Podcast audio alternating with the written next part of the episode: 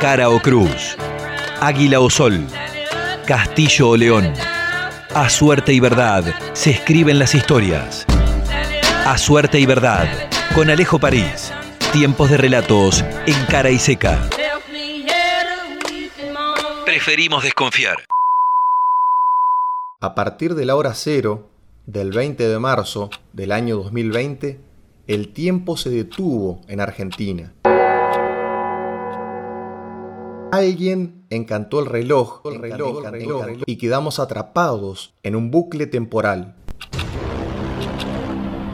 Estos relatos emergen de aquellos días en los que supimos derrotar a Cronos.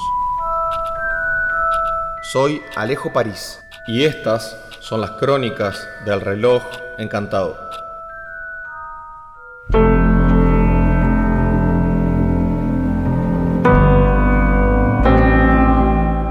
El escenario extraordinario de la cuarentena ha venido a cuestionar el concepto de libertad.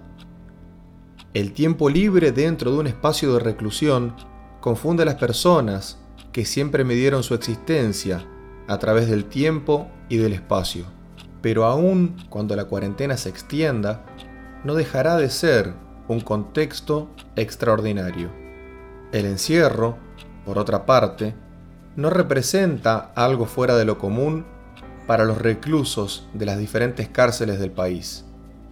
La gente que está en sus casas con lo necesario para poder llevar adelante los cuidados sanitarios correspondientes quiere salir.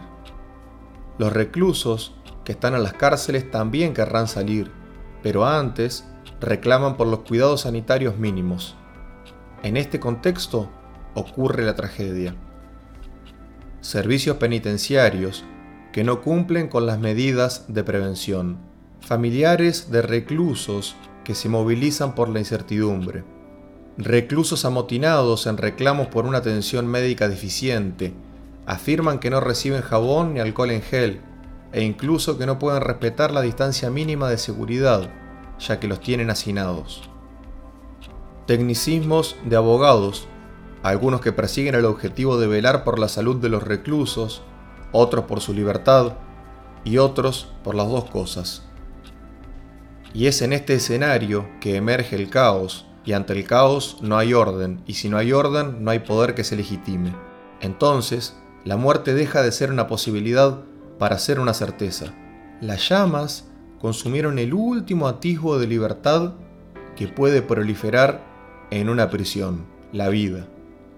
Pero no solo el fuego fue el villano, el hombre también hizo lo suyo, dándole la razón a aquel que alguna vez dijo que el hombre es el lobo del hombre, el caos fue el contexto propicio para un ajuste de cuentas. Quien no ardió en el fuego moriría en manos de su propio reflejo.